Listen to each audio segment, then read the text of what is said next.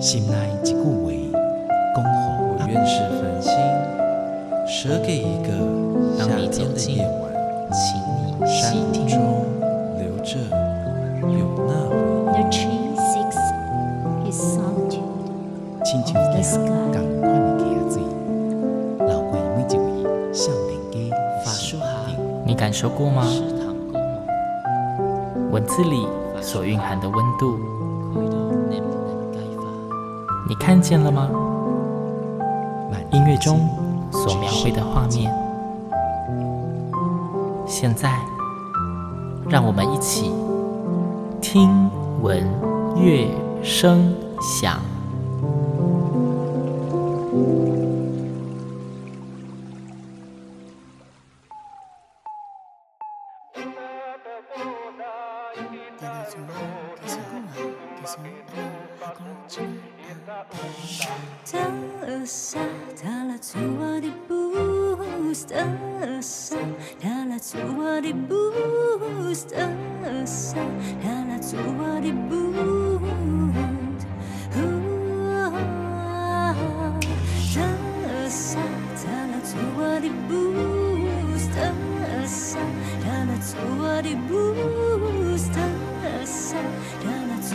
les bouts.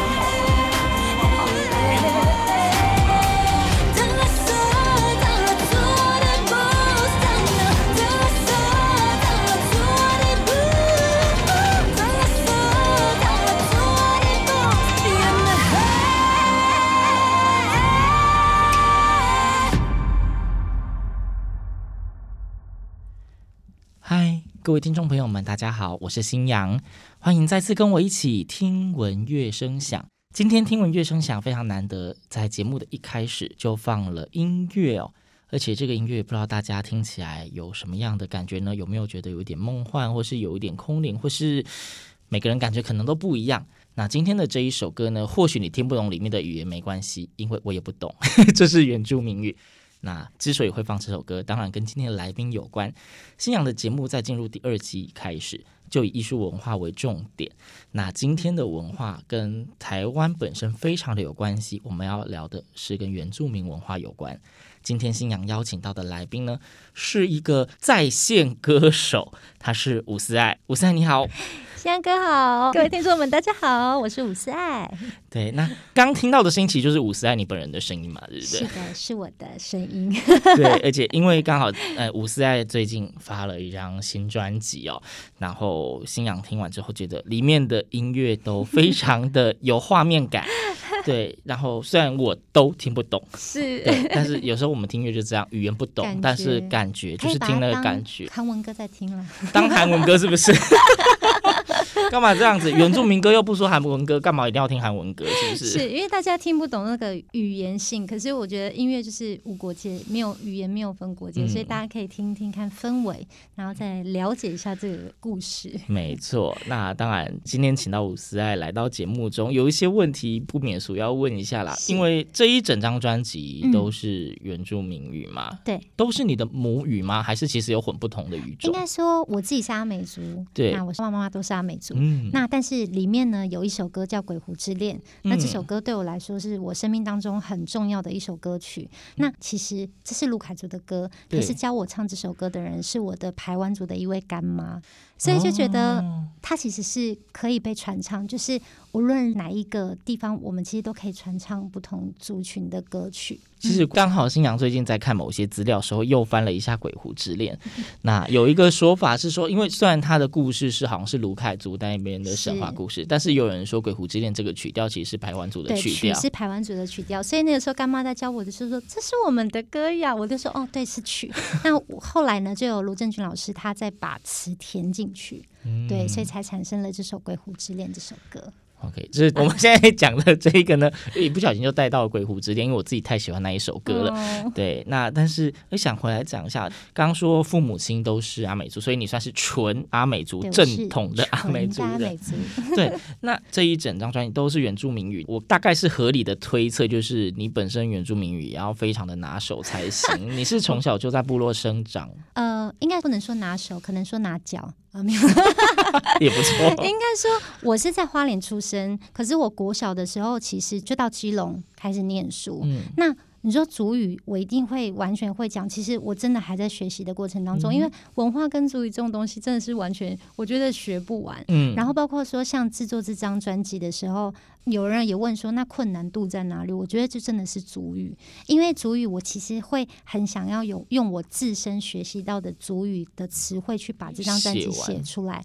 当然，因为我爸爸自己是主语老师，哦、所以就不得不给他批准一下，帮你 审阅一下。对，对，然后我妈妈自己也是在呃市府里面工作，然后是做原民相关的，所以其实他们对整张专辑概念很好，想法很好。那我自己写的词汇也有给他们修改过，因为我觉得有些词非常的难，非常的深奥，包括说我的念法、我的唱法有没有对，嗯、那还有没有符合那个底蕴。可是这也是在创作过程当中很困难，是他也要被这个市场或者是让大家能够耳熟能详被听见。嗯、所以其实我的单字啊，写的词汇没有很长一句，或是太难。主要我也是很想要教我的小孩子念足语，嗯、所以 MV 出了之后呢，其实我也会在幕后花絮里面教大家这张专辑的歌词。刚提到说，就是你并没有用非常长的那一种词汇或是语句，是会比较像是零碎的字词去组出来的感觉吗？没有，应该说我就是以前整句话可能要用十个字表达，嗯、但是我会浓缩，可能变成用五个单字让它表达这个完整的意思。哦、那也因为这张专辑，我自己觉得它就是。是一个故事概念，所以我每一首歌它都有设定一个很完整的故事，那就是一个大串联这样子。了解。我们刚刚一直在讲这张专辑，用这张专辑做代称，呃，就现在心想觉得有点不太礼貌，我还是帮他证明一下啊。这张专辑的名称叫做《那葡萄树上的女孩》。是的，对，这位女孩是您本人吗？嗯，对，是我本人，是你可能女人吧。对，而且新娘要再帮他补充一下，其实这一张是完全是原创专辑，是都是原创歌手。其实伍思爱是一个创作型才女，大家以前都说，哎，你应该就是唱歌，然后跟演戏。但其实我自己创作有段时间，只是这一张真的是一个能量大爆发的时刻。哎，感觉得到，因为里面就是各种音乐的类型，其实都有。它、嗯、也不是说纯抒情，也不是纯摇滚，就是都有在里面。对。真的很不容易的一张专辑，你花了多少时间生出这张专辑？严格来说，这整张专辑里面含有的故事，其实就是这二三十年来走下来的故事。那如果真的要就音乐什么时候真的认真的做完的时候，其实我是在二零二一年的一月，我演出完一个武林剧场的演出之后，开始静下来的好好写。我就是闭关了一个月。然后把所有的音乐 demo 大概完成七八十，确定好每一首歌的音乐风格，做到大概一个样子之后，我就请我的呃完声乐团的其其中一个团员叫周周，请他帮我做一个简单的混音，嗯、哼哼我就开始把这个混音呢拿去给很多老师们听，请他们给我相关的一些意见或者是建议，有没有可以在哪里修正更好。嗯那之后我再回去修正，一直到三四月的时候，我开始把每一首歌，就是跟我先生一起讨论，我们有哪几首歌可以请哪一些制作人老师合作，那我们就去找他。那有些老师他们就说：“哦，这首歌很好，我就就中了，就是他很喜欢。”那我觉得，哎，那也很契合，所以就找了一些老师们一起合作，这样子。所以这也算是诞生的速度，其实比我想象中的快了一些。我自己也有一点点吓到，就想说，哎，完成了。然后我先生也觉得，哦，好像可以，就是包括跟故事啊的连接性啊，都是还蛮搭配的。那因为我们刚刚在讨论这张专辑，我想是时候也让听众们再欣赏一下专辑里面的歌曲了。是的，可以先为我们挑一首歌曲，然后顺便跟我们讲一下它的小故事吗？好。那我先给大家听第三首歌《Ulip 生命》。其实呢，整张专辑的故事概念，我可以简单描述一下。嗯、它是在描述是一个都市的女孩。他在都市生活当中，他在睡梦当中，他一直听到母亲在他耳边就是一直吟唱摇篮曲。嗯，然后之后他醒来之后，他开始工作了。他在一次意外当中，他被一位脸上有图腾的男子相救。那救了他之后呢，他们就跳进了一个很像漩涡的地方。他跳进去之后呢，等那个女生再一次苏醒，这个男生就不见了。嗯，然后呢，醒来的时候呢，他看到的是好几个很可爱的小孩。这些小孩呢，就带他看到这世界一片的美好。也就是进入到这个第三首歌这样子，那这首歌呢，它就是有点象征生命不断的延续。我自己在创作这首歌的感觉，比较像是，因为我以前小时候有段时间住七星潭，所以它就有点像是海浪不断的拍打，然后有点像生命的延续。那一直到接下来的故事，就是这个女孩子在这个部落里面奇幻的旅程，她看见这一切美好，然后也又再一次碰到那个救她的男生，他们谈了恋爱。但是呢，他耳边一直就会出现摇篮曲的声音，嗯，所以他就觉得他应该来这边一定是有什么原因。于是呢，他就放下了这个男子，他就独自一个人前往了森林，一直走走走走走到一片海边。走到海边的时候，就有点象征我自己在七星潭长大。那右后方呢，就出现了一个洞穴。那个洞穴，他走了进去之后，那个摇篮曲声音越来越大声，越来越大声。之后就进入到了另外一首歌，他就发现原来他是这个部落里面的人。于是呢，他到最后，也就是大家听到最后一首歌的时候，他到底是选择了留下还是离开？整个故事概念大概是这样。OK，所以刚刚讲到这第三首那个无力。生命，它是阿美族语吗？它是全阿美族语，而且里面有一句一直不断的重复，叫“娃娃努板炸”。娃娃是小孩的意思，那板炸呢？板炸是阿美族的最原本、最早，我们大家称呼我们自己叫板炸，哦，是这样的意思。可是他就说：“哎，阿美族不是应该叫阿密斯吗？”嗯，其实呢。阿密斯最原本的意思是北边的意思。哦，那以前我们老人家有说，以前卑南族其实有统治过阿美族。那大家知道卑南族都居住的地方就在台东。嗯，那台东要称呼花莲，就说：“哎，你们北边的人呐。哦”所以呢，大家就不再叫阿美族，叫做板扎。之后大家都统称他们叫阿密斯。对，是这个由来。哦、好，那我们先听一下这第一首歌曲《Ulip》。对，生命。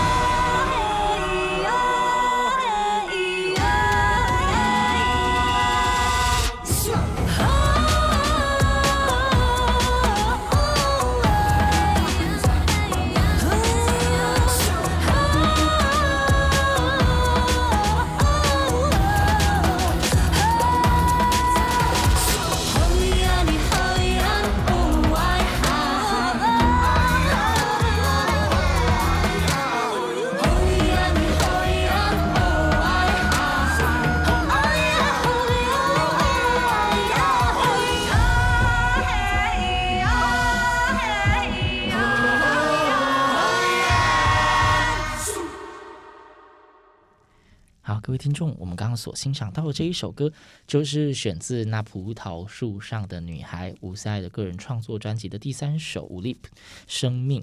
那回到节目中，哎，伍思艾，我想问一下哦，你大概是从什么时候开始想学母语，或是开始接触母语，又或者是说比较认真的 想要投入原住民文化的这件事情？我觉得真正开始学祖语歌的时候，我觉得真的是在一个很生活跟耳濡目染之下。印象当中，我有一张照片呢、啊，我的还是穿着黑白色的洋装，然后我手上拿着红色的麦克风，而且还是有线的。然后呢，我站在部落的一个蓝色货车上面，也就是很部落大家就是很临时搭建的一个舞台。传说中的十元卡拉 OK 机吗？对。可是呢，那个时候台下坐的都是老人家，嗯、那老人家就是拱我唱族语歌，哦、所以差不多真的是三四岁的时候，就是那个期间。因为我就看那个照片就这么小，而且我真的印象当中，我学那几首族语歌都是舅舅啊、舅妈啊跟老人家他们教我的。嗯、那他们会唱族语歌给我听，是因为他们在边工作，就可能是那个时候在乡下播莲藕哦。对，播莲藕的时候，他们就会边唱歌，然后我就耳濡目染，就是听，然后也参加丰年祭开始听。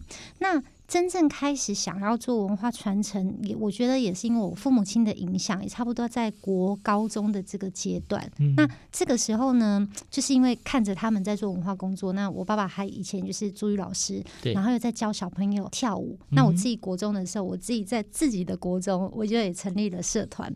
那后来一直到了每年的暑假丰年季七八月的时候，嗯嗯、我就看到很多孩子们就很爱跑网咖，那个时候正红嘛，对，然后。我就觉得。好像不应该这样，就是我很想邀请他们能够回到部落，然后参加丰年祭。那因为我们都生长在都市，嗯、那都市的丰年祭就一天，可是我们乡下的有三天，哦、我就很想带他们回去。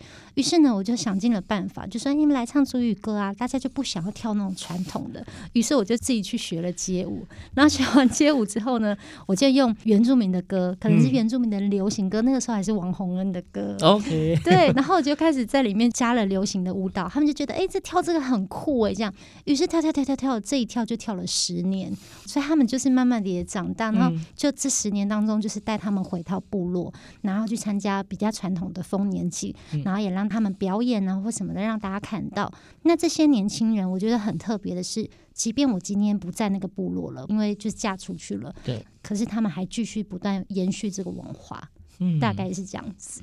就是一整个一直被耳濡目染，从唱歌到想要文化传承，都是耳濡目染。而且刺激人家就说一起嘛，对嘛？你干嘛不一起？我一个人很无聊，不是？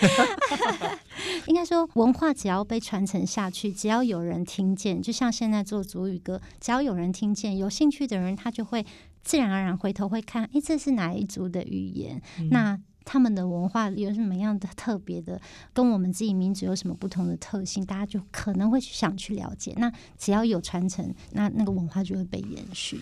基本上，只要你还能够听到及看到，甚至只要有人他想，他只要愿意，嗯、哪怕是说，对，或是愿意去触碰。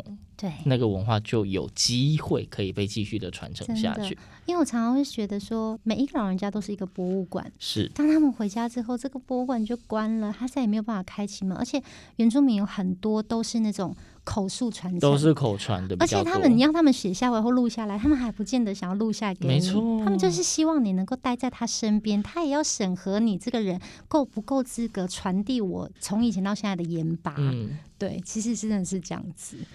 突然讲到我自己，开始又有一点感动，怎么回事？真的，对，因为我一直觉得，就是一个文化得以被传承，是一件非常值得开心跟喜悦的事情。嗯，但是很无奈，就是很多的文化，他们的命运就没有这么的 顺。对，有时候我会觉得没关系，这个文化它可能有一点点创新，没有关系。可是起码。在某些部分的传统，它有被传承下去，又或者是说，如果你喜欢做创新也没关系，但是我们一定要再回头找找那个最原本传统的样貌是什么。嗯、我相信一定会找不完，因为你怎么挖都会挖不完。没错，对。但是起码我们做了这件事情。创新不一定是什么都是新的，很多时候好的创新中间的核心思想，它还是有它的根本在。是真的。对，那刚好讲到所谓原住民文化传承这一件事情，嗯、想要突然回。回到一下这张专辑哦，因为拿到这张专辑的时候呢，嗯、我其实是有被他一整个就是惊艳，嗯、甚至我有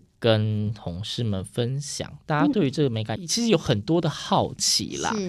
那既然讲到文化传承，里面有一些我看不懂的图腾之类的，虽然说听众们现在看不到，但是你还是设法口述一下，讲一下里面大概有蕴含了哪一些元素吧。就是我觉得在制作这张实体专辑的时候，我其实设计理念就是，我希望可以将传统的一些神话元素，然后跟我自己想象的童话故事，跟我碰到的生活经验放进去。所以在封面一刚开始的时候，可以看到，在一个手绘图腾。旁边有两排不同的符号印记，嗯、可能有十字架，然后有三角形，然后也有太阳、有月亮、有海浪。其实它在这张专辑里面，就是从第三首歌到第十首歌，其实都有一个代表的符号。哦、每一首歌有一个符号，对，放在这两旁。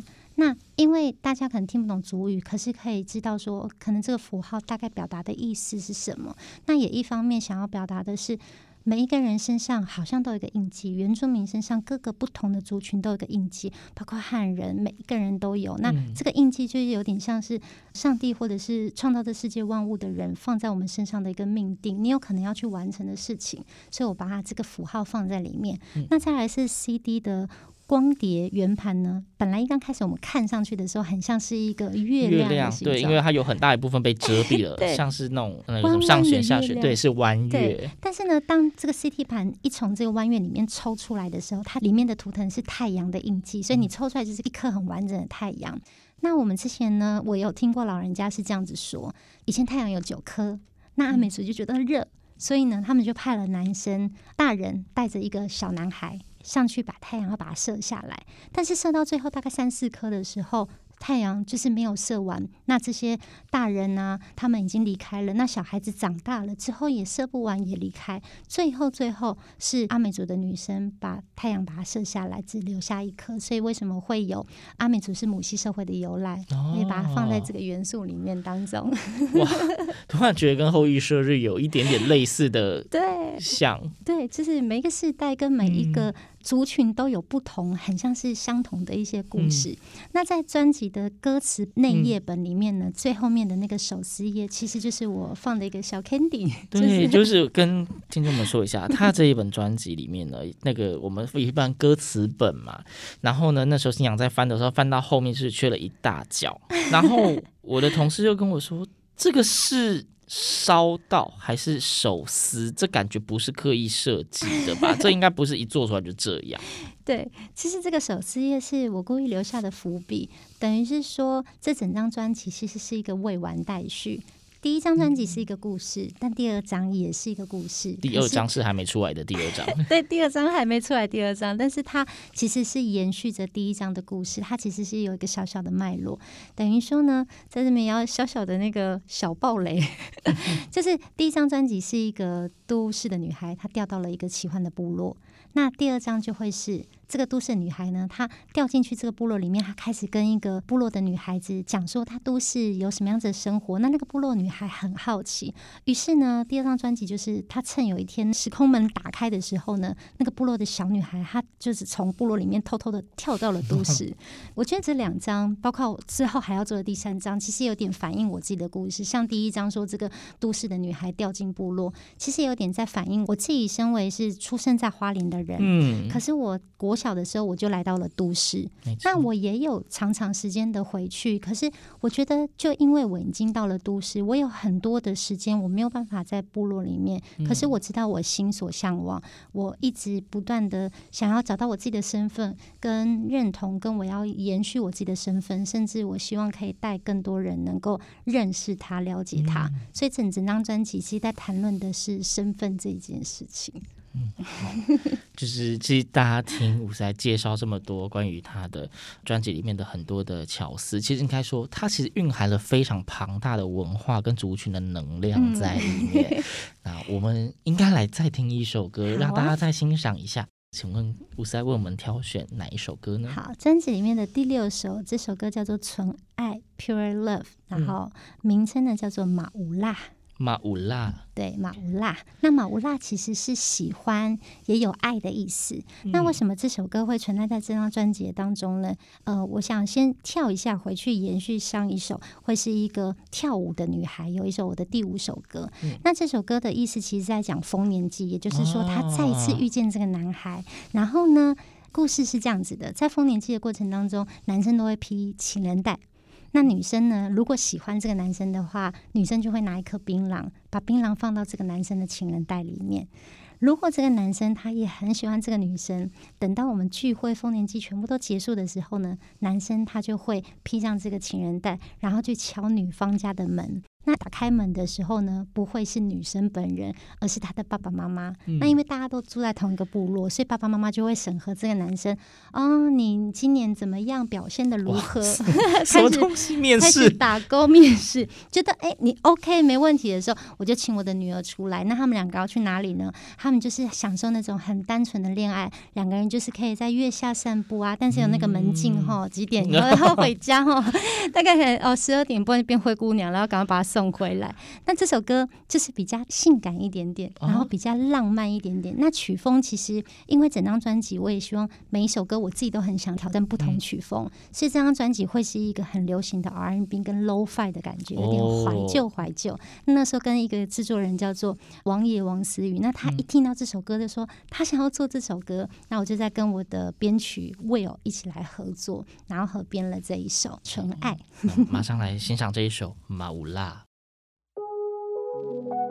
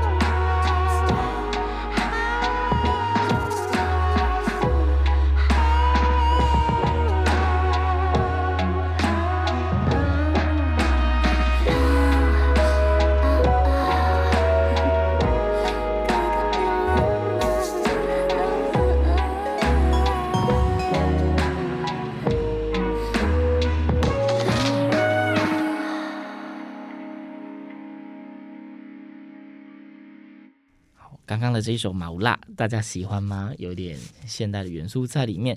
哎，但是我有一个很好奇的问题，你刚刚说女生会放槟榔到那个男生的情人袋里面，然后男生如果喜欢，晚上就会敲他家房门。对，但是如果那男生很受欢迎，有很多槟榔，他怎么知道哪一个槟榔是谁的啊？我之前有问过老人家这件事情，我觉得老人家给我一个很妙的回答，他就说。所以你要在那个槟榔上面做记号啊！我想说也太可爱了吧！所以男生他回到家的时候，哇，那个槟榔那么多，所以我觉得有一件很妙的是，因为大家都住在同一个部落，嗯、所以人就这么多，我多多少少我一定知道你那两个有来电的人，那他就一定会只记得他。而且有一件事情也很妙，我就说为什么是女生放槟榔？然后老人家就回答我说。啊，谁叫我们是母系社会？就是女生有选择权的意思啦。对，但我就想说，男生应该也是有选择权呢，在最后的时候，最后，对对对对。但是他如果人家没有丢槟榔，你就不能去找人家。对，是真的是没错，而且爸妈还要审核你的槟榔呢。真的要确定是我女儿的印记，这样吗？所以就还蛮有趣的这个故事。好，我个人觉得这个故事蛮有趣，然后我也很喜欢。嗯、然后还有要补充一个问题，就是。嗯一样是跟专辑的设计有关，是。就是你的专辑的背面有一个非常非常漂亮的，哦、我超级喜欢的一个金色的图腾，对，就是有一点像那种什么罗盘啊 或者什么的，有没有星星像月亮在里面，很漂亮。其实，其实这一圈一圈的，其实就是我的歌序。从第一首到第十首，嗯、那其实它总共有三圈，一圈一圈的。这其实也是我们自己部落里面，因为我们在跳丰年祭的时候，最外圈是男生，嗯，那中间那一圈呢就是女生，那最内圈有可能是小孩子。如果我们人很多的话，那要不然女生人很多的话，也可能是最内圈。嗯、那一直到最里面的话，是一个现在看到的就会是一个放射的星星的样子。嗯、那其实我们在丰年期的过程当中，我们在跳舞的时候，其实就是一圈一圈的同心圆。那坐在最中间的呢，其实我们大家都称为里面的人叫马杜阿塞。那马杜阿塞的意思呢，其实就是长老的意思。嗯、可是它有另外一个含义是。最先通往祖灵道路的人，最接近祖灵的人。对，所以如果当要坐到那个位置的时候，真的就是他们会先跟祖灵会合，所以我们大家都小心不要乱坐那个位置，哦，就是要跟大家 say goodbye 了。对，但是呢，我那个时候设计的时候，我的设计师他也很棒，他把理念也融在里面。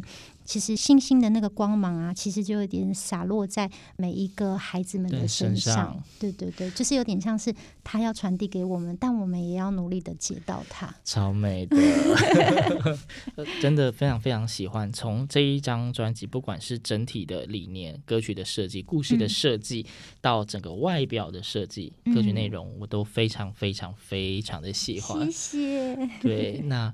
不免俗问一下，因为今天我们的主题，刚听众们应该也发现，我们聊了很多跟原住民文化有关的事情。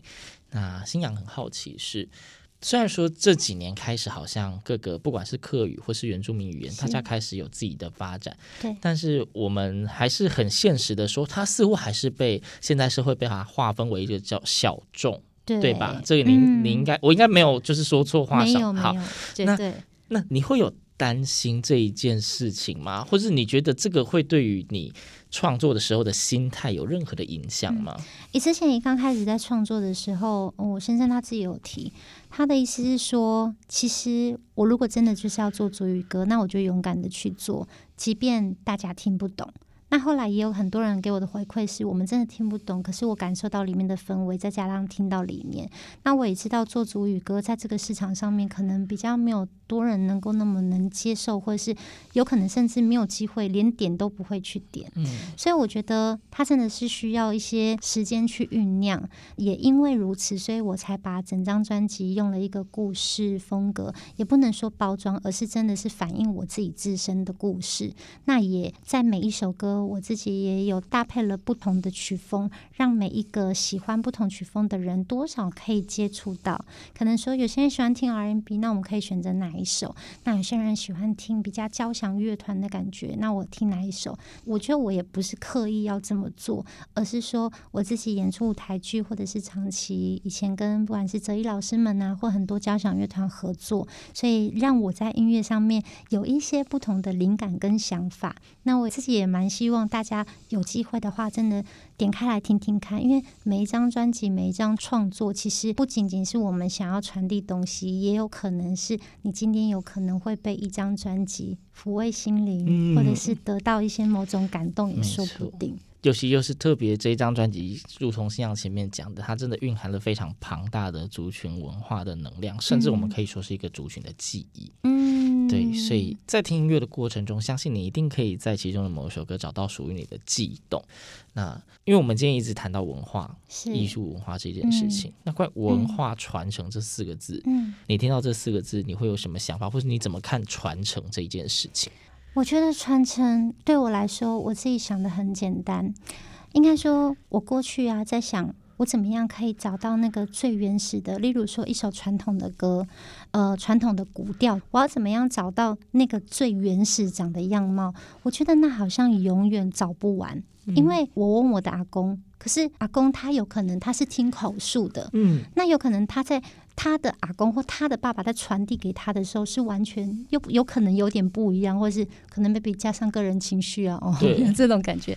那可是，在文化传承过程当中，我觉得只要我们有接触，我们有触碰。我们就可以延续下去。当然，我们要追寻我们老人家上一辈讲的话，这没有错。所以我自己在专辑里面，我有写了一首叫做《阿嘎达完人》，就是第八首歌，不要忘记。嗯，其实里面的词汇是这样子：海浪不断的在飘打，然后我似乎忘记回家的路怎么走，可是我不要忘记老人家跟我讲的话，就是。我们是阿美族的孩子，就不要忘记你前一个老人家他讲过什么话，你只要记取。因为在阿美族的故事跟生活当中，其实老人家很常做训勉，所以其实阿嘎达瓦楞里面有一个词也是有点训勉的感觉，训话的感觉。哪一个词？训示。他只是呃在讲的是阿嘎达瓦楞，达瓦楞就是忘记，嗯、阿嘎就是不要忘记。那忘记也是有在告诉我们说阿嘎嘎。你不要忘记啊，阿嘎嘎，其实阿嘎嘎是有一个很强烈的一个词汇，就是说阿嘎嘎，阿嘎嘎，阿嘎嘎。这种感觉，对，一直再三的强调这件事情，不断的强调，而且像阿美族的老人家还蛮常做这件事情，说你不要这样子做，你不要这样做，因为他们也不希望我们会走冤枉路，所以有时候我们常常真的要花一点点的时间去聆听，可能老人家跟我们说的话，无论是谁跟我们讲的，因为他们的盐巴永远吃的比我们多，所以我们都要吸取他们的教训来做更多的事情。所以这首歌阿哥打完了。嗯，刚刚讲到吴塞对于文化传承这一件事的看法，心想其实十分的认同。虽然说很多原住民文化是以口传为主，或许没有文字的记录，因此可能你要寻根不容易。又加上因为是口传，所以可能明明是同一组的人，嗯，记得的讯息、得到的资讯又不太一样。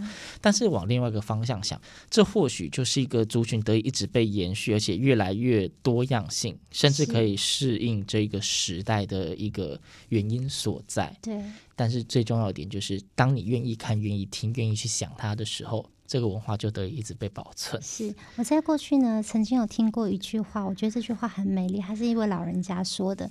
他说：“原住民就像是世界末日前最温柔的提醒。”就是有时候原住民生活在这个世界上面，是一个与大自然共存，跟他们很尊敬大自然的一些法则。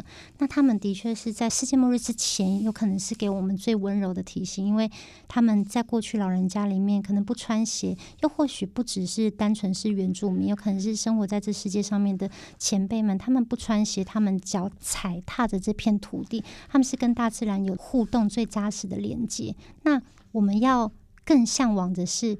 可能最原始、最单纯的生活，跟最古老老人家们所流传下来的，我们都要去听取。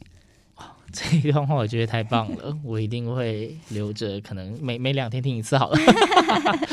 对，那今天听闻乐声响，非常感谢，也非常荣幸邀请到伍思爱来到节目中，谢谢伍思爱。谢那节目最后，我们就该来一起欣赏这一张专辑里面的第八首歌曲《阿嘎达瓦楞》。不要忘记，忘记那大家也不要忘记喽，这一片专辑名称《那葡萄树上的女孩》在哪里找得到它呢？其实现在大家如果要线上收听的话，就是不管是 KKBOX 或 Spotify，任何的线上平台都有，然后包括我在的 YouTube。那实体专辑线上的不行，这实体专辑太美了啦！这实体专辑很值得买。实体专辑我觉得可以到，不管是成品啊，或是各大唱片行，其实都有卖。嗯、那之后呢，会有一个小小的小亮点，就是其实整张专辑因为听起来很像是电影配乐，嗯、然后有很多交响乐的感觉，所以我们其实之后在 Apple Music 也会放入 Atmos，就是杜比环绕音响的技术，嗯、所以就是可以戴耳机听听看。好，非常值得期待的一张专辑的未来。好，那听闻乐声响，我们下周同一时间空中再会，拜拜。